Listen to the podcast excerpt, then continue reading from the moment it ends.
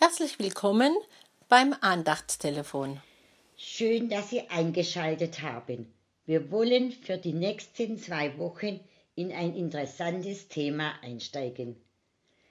Vom Segen des Gehorsams. Es ist bestimmt interessant und ich glaube, es lohnt sich einmal, so ganz persönlich sich Gedanken darüber zu machen. Und vielleicht ist das vielleicht ein kleiner Anstoß. Was löst in uns das Wort Gehorsam aus?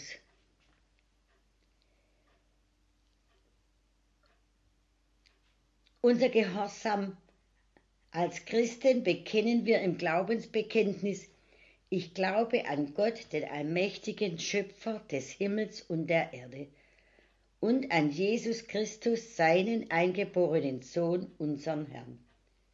Wir haben alle einen Herrn. Die Frage ist, wie lebenswirklich ist dieses Bekenntnis? Und was heißt das, mein Herr? Wenn Jesus Christus wirklich mein Herr ist, dann muss sich dies praktisch in meinem Alltag erweisen, in der Art und Weise, wie wir von uns und anderen denken und reden, wie wir uns begegnen, wie wir gehorchen. Die Ehrfurcht vor seinem Namen Jesus muss durch unser Wesen ausgedrückt werden. Schon in der Bergpredigt lesen wir, warum nennt ihr mich Herr, Herr und tut nicht, was ich euch sage? Jesus begnügt sich nicht mit einem gedanklichen Gehorsam, einer gedanklichen Zustimmung zu seinem Willen. Er möchte den konkreten und den praktischen Gehorsam im Alltag.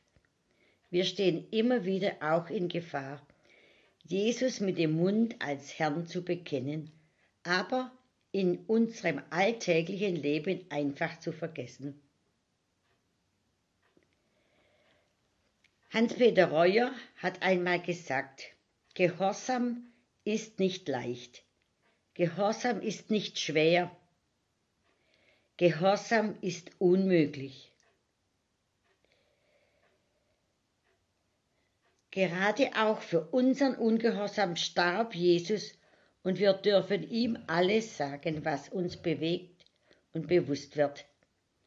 Und wir dürfen alle Schuld unter das Kreuz unter das Kreuz bringen. Es gibt eine Quelle des Ungehorsams und das ist unser Ich. Unser Streben, selbst entscheiden zu wollen, statt zu tun, was uns der Herr längst klar gemacht hat. Oder vielleicht ganz aktuell heute sagt. Es ist immer wieder eine Entscheidung notwendig zwischen Fleisch und Geist. Selbstbehauptung und Selbstverleugnung, Selbstverwirklichung und Christusverwirklichung. Gott sieht mein Verlangen, ihm zu gehorchen, und er hört meine Bitte, seinen Willen zu erkennen und zu tun.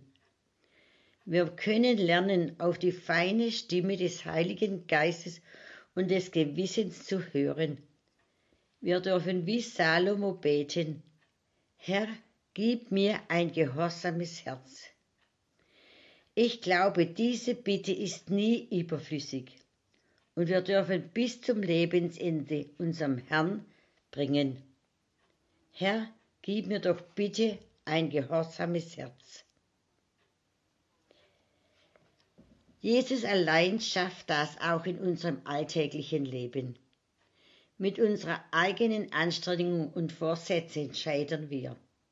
Das zeigt, wie abhängig wir von Jesus sind, von Entscheidung zur Entscheidung.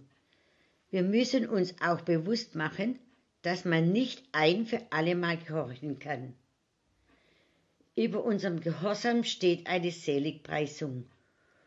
Und in Sprüche 8, Vers 34 heißt es, Glückselig ist, der auf mich hört der Tag und Nacht vor meinen Türen steht. Nächste Woche machen wir weiter. Gott segne Sie. Lore Schmalzhab. Falls Sie noch Fragen oder Anregungen haben, dürfen Sie sich gerne bei Marc Bühner, Telefonnummer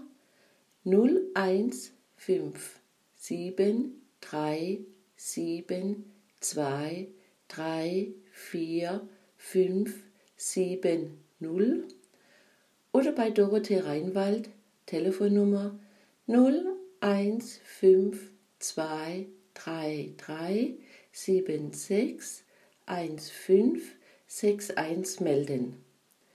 Die nächste neue Andacht hören Sie am kommenden Freitag. Wir vom F4 und der Bezirk des Liebenzeller Gemeinschaftsverband Heilbronn wünschen Ihnen noch einen gesegneten Tag.